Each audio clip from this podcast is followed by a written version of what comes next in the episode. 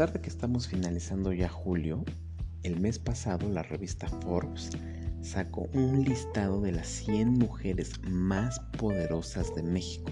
No necesariamente todas son, son mexicanas, pero sí en su, en su mayoría. Y estoy sentado aquí frente a la computadora viendo una foto en donde vienen las el top 10 de las mujeres más poderosas de México y me llamó muchísimo la atención porque yo supongo que la editorial les dijo, vénganse de color morado o vénganse de color azul marino. Colores de poder, colores de estatus. De hecho,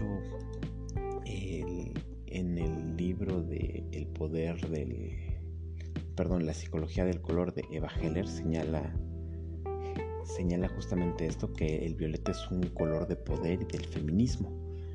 Yo creo que por ahí va la tirada de esta revista que además atinó perfecto.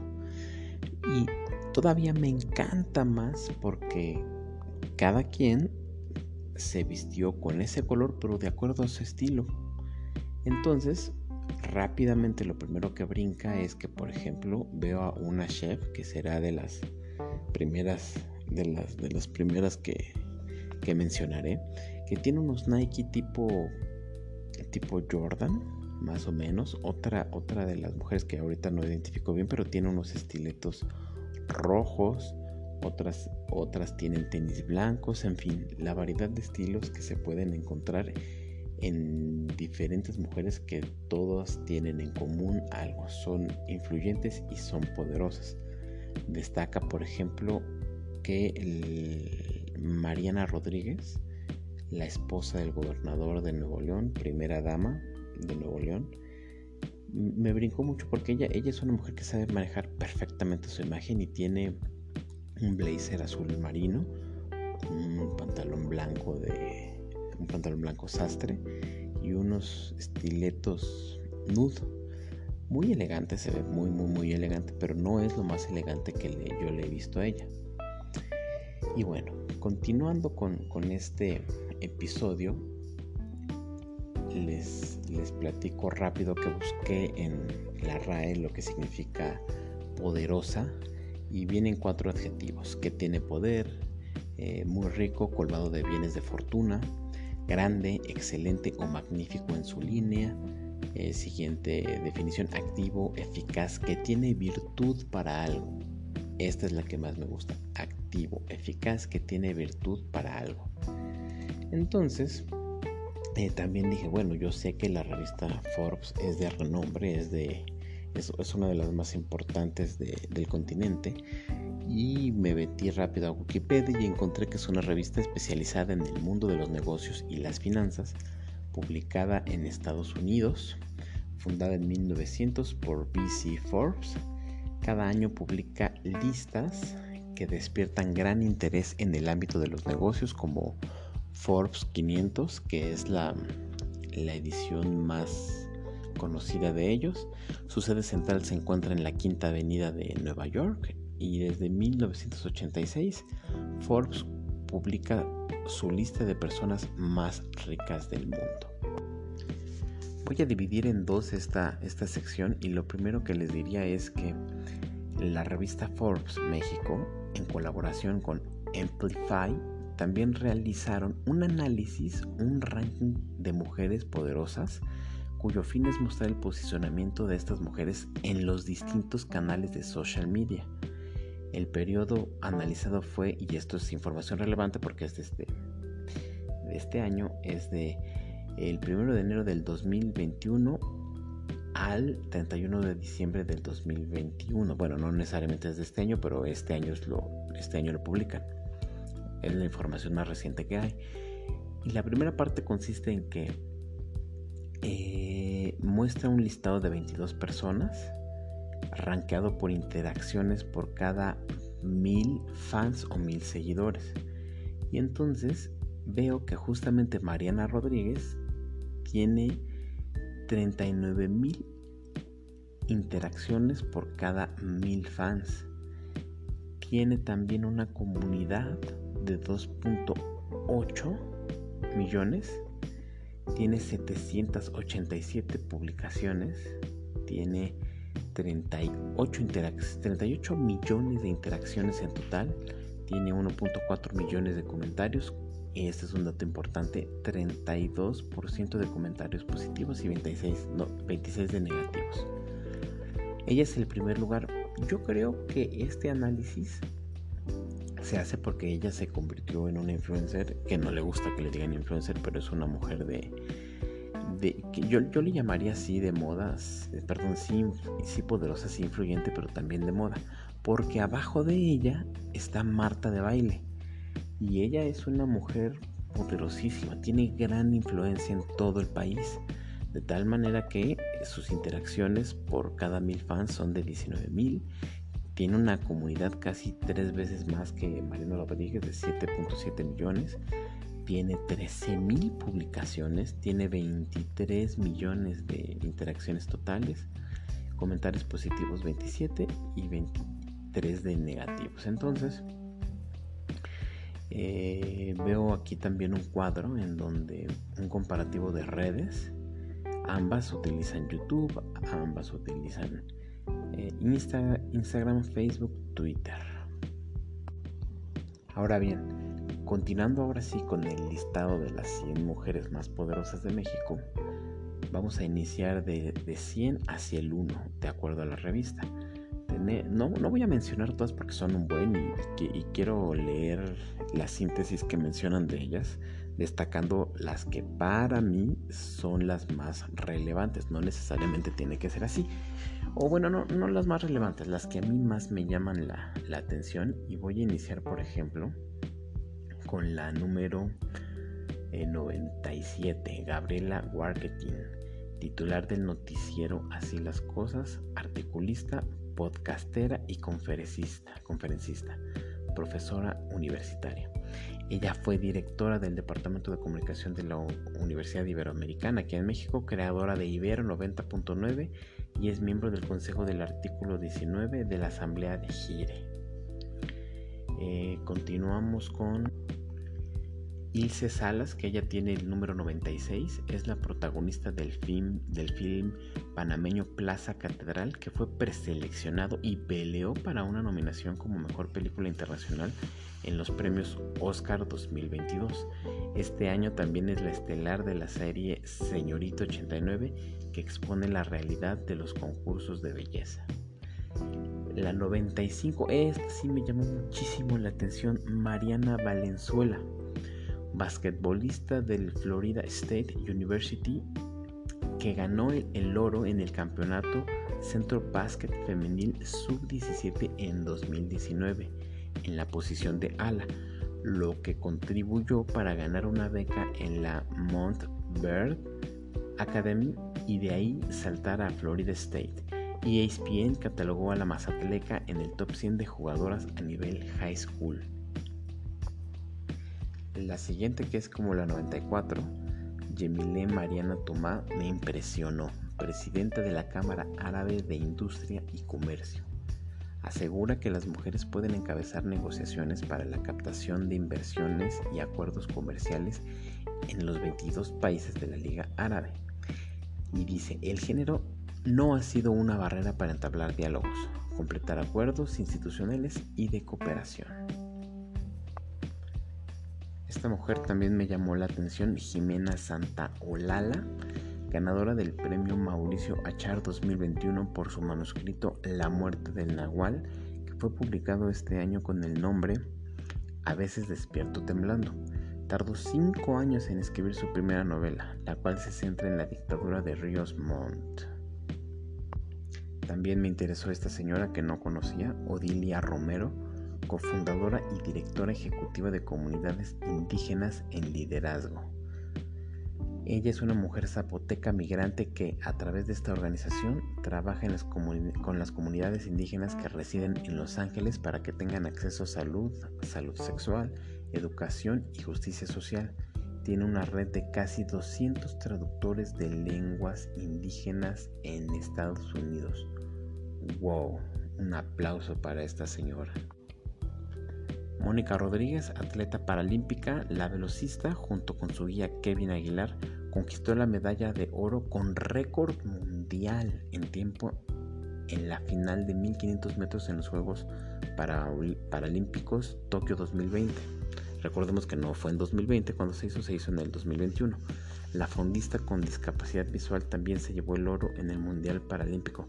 Y aquí quiero, quiero decir que en México los atletas paralímpicos ganan mucho más medallas y dejan mucho más alto el nombre de México que los atletas que no son paralímpicos. ¿Por qué? No lo sé, pero yo admiro muchísimo a estas personas porque lejos de sus capacidades diferentes, siempre logran los primeros lugares, pero a base de mentalidad, a base de esfuerzo y trabajo. Desgraciadamente aquí en México vivimos dolorosamente muchos feminicidios todos los días. La cantidad de asesinatos que hay de mujeres en México es atroz. No me explico yo por qué es que con tanta hazaña pueden y matan a, las mujeres aquí en México. No, no, no me cabe en la cabeza. Principalmente son actos hechos por hombres, pero últimamente he visto que también intervienen mujeres y es por eso que también menciono a Cristina Rivera Garza, es escritora tamaulipeca, ganadora de diversos premios literarios. Su obra El invencible verano de Liliana, en el que relata el feminicidio de su hermana en México. La hizo acreedora en el 2021 el Premio Iberoamericano de Letras José Donoso. Este caso, esta chica que, les voy a platicar, la leí casi desde el desde que salió su noticia, su lamentable noticia. María Elena Ríos, ella es saxofonista ah, oaxaqueña y, la veo aquí en el, en el listado y me impresiona, lo aplaudo y lo celebro porque es una mujer con un poderío mental increíble, con un poderío de, de energía, de recuperación, de fuerza impresionante. Y es que ella es impulsora de los derechos de la mujer y símbolo de la búsqueda de justicia al ser sobreviviente de un ataque con ácido. Retomó los escenarios en este año 2022, inspirando a muchos al decir que el corazón es de las mejores armas. Y es que eh, su historia es que el novio que ella tenía, al parecer era un influyente político en el estado y que por X o Y motivos en una mala relación que tenía con él, lo que se dice es que el cuate le eh, contrató a una persona para que le fuera a rociar ácido en su casa. Entonces, al menos eso es lo que yo he leído. Parece que no han encontrado a esta persona. En fin, el, tipo le fue a echar ácido en la cara. Le desgració la vida durante un gran tiempo, pero su fuerza la hizo ponerse de pie. Eh, tuvo quemaduras también en, las manos y se recuperó y, asombroso porque eh, le, fue le, fueron a, aventar ácido a su propia casa. La mamá, pues al escuchar los gritos, la fue a ver y fíjate cómo es el amor de madre que la señora abraza a su hija, la trata de consolar y la mamá también recibe de alguna manera eh, el líquido, pero pues con tal de, de calmar a su hija, pues no le importa. Actualmente pues ella da conciertos y la han invitado grandes grupos de música y es por eso que es una de las voces más fuertes que hay en México sobre el, apoyo a la no violencia contra la mujer. Yo la admiro muchísimo, admiro su fortaleza. Entiendo que su, y leí que su recuperación no fue nada fácil, sin embargo para mí el tiempo del 2019 acá ha sido un tiempo en el que ella corto y que ha, salido adelante porque pues ella ni siquiera podía tocar. Hoy en día ya lo hace, pero bueno, un aplauso para, para ella. Esta mexicana me impresiona muchísimo, Dana Paola, actriz, modelo, cantante y compositora. Ha sido considerada en Broadway como un orgullo latino por su privilegiada voz, tras haber iniciado su carrera musical con tan solo 6 años de edad.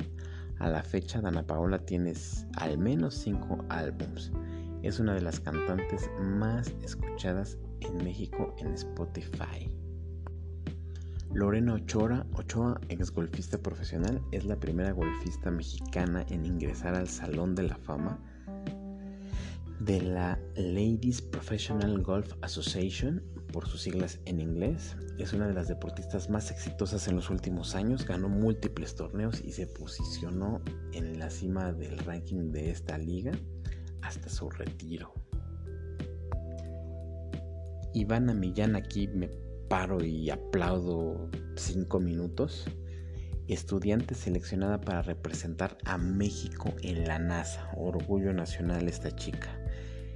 Eh, estudiante seleccionada para representar a México en la NASA, alumna de Ingeniería en Biotecnología en el ITESM, fue seleccionada para participar en una estancia en la NASA con un proyecto bastante interesante estudiar los efectos que tiene la ausencia de gravedad en células cancerígenas. Yo volé un aplauso a Ivana.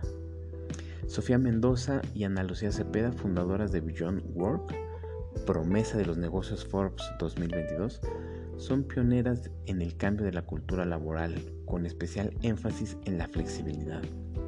Impulsan una plataforma digital colaborativa que se centra en la productividad con base en la obtención de resultados de manera autogestiva. María Josefina Menéndez, digna de mencionar, directora ejecutiva Save the Children México. Lucha por defender los derechos de las niñas, niños y adolescentes acumula más de 30 años de experiencia en el área social de dependencias de gobierno, educativas, organizaciones sociales y particulares. Desde hace 24 años se encuentra al frente de la organización. Ah, la siguiente checa es impresionantemente fregona, Karime López. Primera chef mexicana en obtener una estrella Michelin. También miles de aplausos. Yo como amante de la comida lo celebro y y aplaudo, en 2020 ella fue galardonada en la guía Michelin italiana 2020, convirtiéndose en la primera mexicana y la única mujer dentro del listado. Posteriormente obtuvo el lugar 85 en The Best Chef Awards 2021 y también es candidata para competir en 2022. ¡Qué óvole! Heréndira Ibarra, a ella no la conozco, es actriz y guionista es una actriz que nació en la Ciudad de México, aunque su trayectoria la ha convertido en un rostro internacional. Yo insisto, no la conozco. Al aparecer en diversos perdón, en diversos videos, así como en producciones tanto teatrales como cinematográficas y televisivas. Tiene un rostro muy afilado, muy estético, muy simétrico. Sí, sí, por supuesto es bonita, pero bueno, no, no la conozco. Y eh, continuó con Salma Hayek, por supuesto que tenía que estar aquí. Una de las primeras actrices mexicanas reconocida en Estados Unidos, fundó la productora Ventana Rosa en 1999. En el 20, junto con Beyoncé y la marca Gucci, lanzaron una campaña para apoyar a niñas y a mujeres a través de Kim for Change. Regina Granados, ella me impresiona mucho porque leí hace poco de ella. Ella es CEO de Lizzy Plan. Se encuentra al frente de una de las empresas de arrendamiento de vehículos más relevantes en el país. La empresa fue fundada en el 2008 y es subsidiaria de la de Lizzy Plan Corporation. Cuenta con la certificación de oro en igualdad laboral y no discriminación y he leído que le dedica horas y horas y horas empeño y esfuerzo a la igualdad dentro de su corporativo. Y adelante, es decir, más arriba que Salma Hayek, está otra actriz y cantante muy joven. Eisa ha tenido, Eisa González ha tenido gran proyección internacional. Participó en la película Ambulancia, que recientemente se estrenó. También fue la única personalidad mexicana que asistió a la Met Gala 2022. Increíble, ni Salma fue aquí. Ha participado también en filmes como Baby Driver, Rápidos y Furiosos, entre otros. La destaco mucho porque yo recuerdo que en mi adolescencia la vi en, una serie en, Canal 5 y eh, se hizo algunas operaciones o, una quizá nada más en donde su rostro se ve más afilado, más delineado, donde yo destaco principalmente la nariz Y he escuchado que mucha gente la critica, ay, es que está todo operado, ay, es que tal, tal. Pero bueno, si la operación le ayudó para que su carrera se catapultara, ¿por qué no hacerlo? Claro que yo lo haría, ¿tú no lo harías? Siguiente. Frida Escobedo, es arquitecta, anota un éxito más a su carrera. La arquitecta mexicana ha sido elegida por el Museo Metropolitano de Arte de Nueva York, MET, para el diseño del ala que contiene las galerías de arte moderno y contemporáneo, con un presupuesto estimado de 500 millones de dólares. Imagínate que le hayan dado este proyecto a una mexicana. ¡Wow! wow, wow, wow, porque eh, la gala del Met es mundialmente conocida, es súper importante, es el lugar en donde se comienzan a, en donde comienzan a surgir las tendencias para que después se convierta en moda sobre, sobre ropa, en fin. En fin, en fin, en fin. Y, y la siguiente me impresiona todavía este, aún más. Katia Echazarreta será una de las seis tripulantes de la nueva misión del Blue Origin. Es ingeniera eléctrica por la UCLA, veo la foto y se ve muy joven, lo que le permitió ser becaria en la NASA y luego trabajar en cinco misiones, Santo Cristo. Yo no me subo ni a un paracaídas si ella ya salió, pero bueno. Fue elegida entre 7000 candidatos por Space for Humanity para ser primera astronauta ciudadana en una misión del Blue Origin de Jeff Bezos. Tania Duarte, directora de Afrodescendencia, México, no la conocía y me parece interesante lo que les voy a leer. Es una activista por más de 30 años y defensora de los derechos humanos de los afromexicanos busca hacer notar los aportes a la cultura mexicana de nuestros ancestros africanos y con ello visibilizar las condiciones de abandono y necesidad de integración de la comunidad. Esta no la conocía, pero totalmente impresionante. Ella es Blanca Burns, es árbitra de la NBA. Es la primera mexicana árbitra en la NBA la liga de básquetbol más importante del mundo. Debutó en diciembre del año pasado, se ve súper joven, o sea, tiene cara todavía de adolescente. Eh, eh, debutó en el juego de Utah contra San Antonio. Comenzó su carrera en la G League y siguió en la WNBA. Es originaria de Torreón, Coahuila. Ya acercándonos casi a los primeros lugares está Marta de baile que la tengo que leer sí o sí. A ella la amas o la odias porque además este, mucha me da risa porque mucha gente critica su inglés casi perfecto y exagerado además. Ella es fundadora de Media Marketing Knowledge Group, locutora en W Radio y directora editorial de la revista MOA una de las líderes de opinión más influyente en el país. Comenzó su carrera como conductora de radio y luego de televisión. Ha participado en múltiples campañas publicitarias. En, lanza su revista MOA con 99 mil ejemplares, una de las más relevantes del medio. Ella no es mexicana, pero sé que desde su niñez vino a vivir acá. Eh, no recuerdo si es de Guatemala o Nicaragua, pero bueno, un aplauso para Marta de Baile. La siguiente mexicana me impresionó mucho. Ella es Eufrosina Cruz, diputada por Oaxaca. Es originaria, de Santa María Quiegolani. Siendo muy joven se postuló para la presidencia municipal de su tierra natal y ganó. Es un hecho súper importante, claro. Pero lo, horrible, lo, raro es que le, le impidieron ejercer el cargo por ser mujer. O sea, ya no estamos en 1930, en 1940 como para que ocurra eso. Y entonces logró modificar la constitución para lograr la inclusión de las mujeres.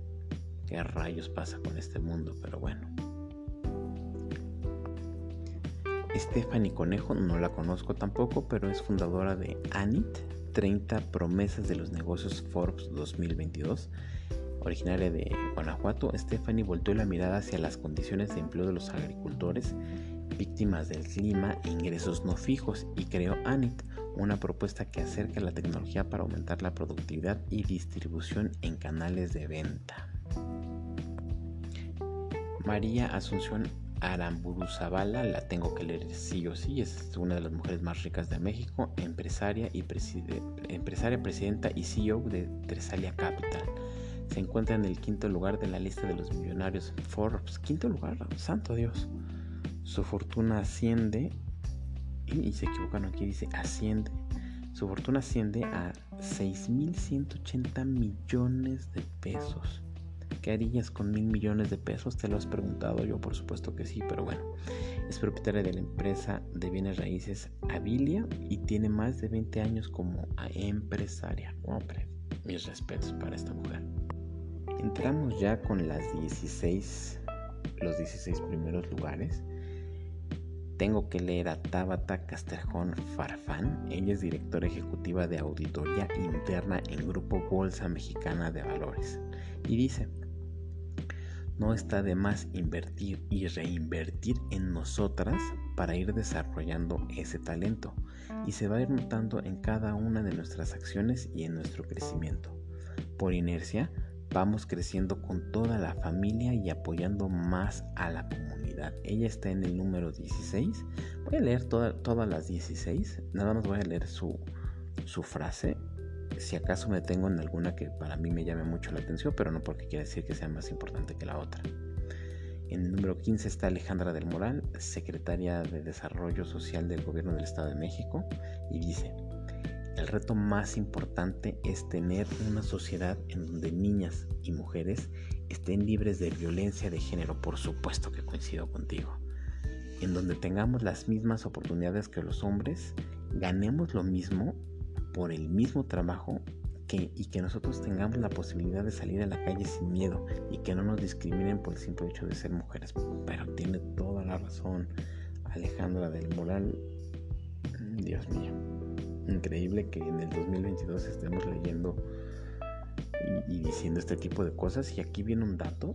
Leí hace poco que también en Estados Unidos hay discriminación por, por ser mujer pero allá se nota más en, los sueldos, no tanto en la violencia como se vive aquí en México. Sin embargo, no deja de ser violencia. 1514, eh, Mauro Escobedo, directora general de BMW México, y dice, he visto muchos avances, cada vez más. Ya no es un tema de género, sino de capacidad y cómo nos estamos desarrollando las mujeres.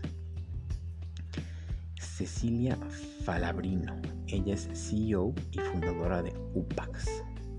Voy a leer qué es UPAX porque no conozco. Y, su frase o su pensamiento es, creo que hay mujeres pensando en ocupar estos puestos de, liderazgo y queriendo ser menos princesas. Pero por supuesto, así es como tenemos que educar a las niñas de hoy en día.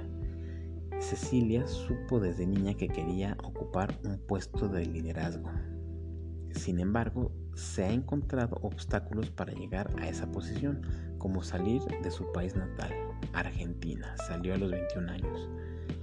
Y dice, las mujeres en el mundo profesional no son muy diferentes de todas las demás mujeres. Cuando eres mujer, que se mueve, entre paréntesis, en el mundo de hombres tienes que demostrar el doble, demostrar que sabemos tomar decisiones, que sabemos liderar un equipo de trabajo, que podemos tomar decisiones financieras, todo al doble respecto a los hombres.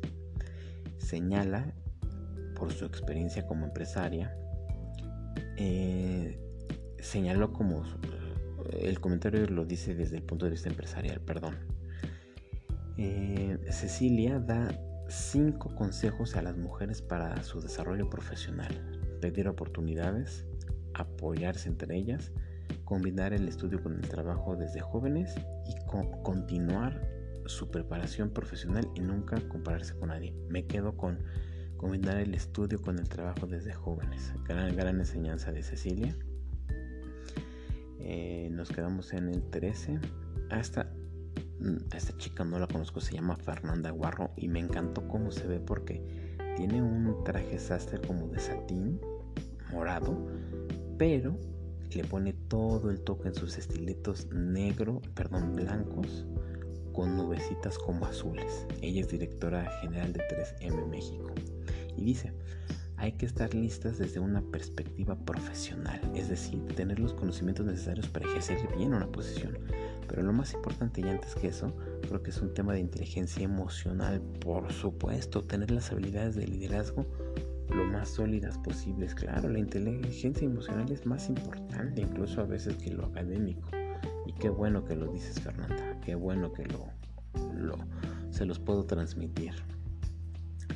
Siguiente, María Hahnemann. Ella es pianista, estudiante del Conservatorio Nacional de Música, embajadora de la Fundación Sempiterno. Y dice, tenemos que trabajar el doble o el triple para conseguir las, oportunidades que tienen los hombres. Y sí, es muy joven y tiene toda la razón. Joy Huerta, cantautora, compositora y guitarrista. Dice, creo que nacer mujer ya es una desigualdad. Desgraciadamente sí. Me parece como sociedad que tenemos aún muchísimo que apoyarnos entre nosotras y nosotras para que ojalá en las generaciones que vengan ya no sea una desventaja el nacer de una u otra forma. Eh, me voy a brincar. Bueno, no, queremos que, que, que todas, ¿verdad? Carla Humphrey, consejera del Instituto Nacional Electoral INE dice, a las mujeres nadie nos regala nada, hay que ganárnoslo, hay que tener perseverancia, talento y trabajo. Y hay que saber bien, hay que tener bien claro lo que queremos, tener objetivos claros y luchar por nuestras metas. Edna Jaime Trevillo, directora general de México Evalúa. Hay cada vez más acceso a mujeres en puestos de decisión en el sector público, en el sector privado, pero me gustaría que eso se reflejara en acciones políticas públicas para las mujeres. No puedo estar más de acuerdo contigo, Edna. Eh, María Diana Lorena Rubio, doctora en ciencias biomédicas y finalista Global Teacher Prize. He sido testigo del acoso a las mujeres en la ciencia. Qué horror. Eh, de la falta de políticas que puedan flexibilizar o adaptar los espacios en el trabajo. Saskia Niño de Rivera, cofundadora de Reinserta, dice, los obstáculos nos los ponemos nosotras. El obstáculo es tan grande como tú lo quieras ver. Eh, yo le diría a las mujeres que nada las paralice, que sigan adelante, que se sepan y que se entiendan capaces de absolutamente todo. Oh. Y me encanta porque en esta foto, que no es la principal, sale con un pants negro y unos Jordan. Ah, pues era la que les decía al principio, que tiene unos Jordan, súper, súper estilo natural. Heidi Osuna, socia directora de Encode Market Intelligence, y dice, de repente todas las mujeres estamos con una gran culpa. Muchas cosas que nos ponen en la espalda de que tenemos que ser perfectas. Eh, lo que tiene que ser en lugar de ser una mujer perfecta es ser libre, por supuesto. Por supuesto. Mariana Rodríguez ya la había comentado, primera dama del estado de Nuevo León y titular de Amar a Nuevo León. Y dice, Nuevo León es el primer gabinete paritario con más mujeres que hombres. Esos avances van a hacer que muchas más mujeres se sumen a la causa y puedan tener esa voz que todos necesitamos.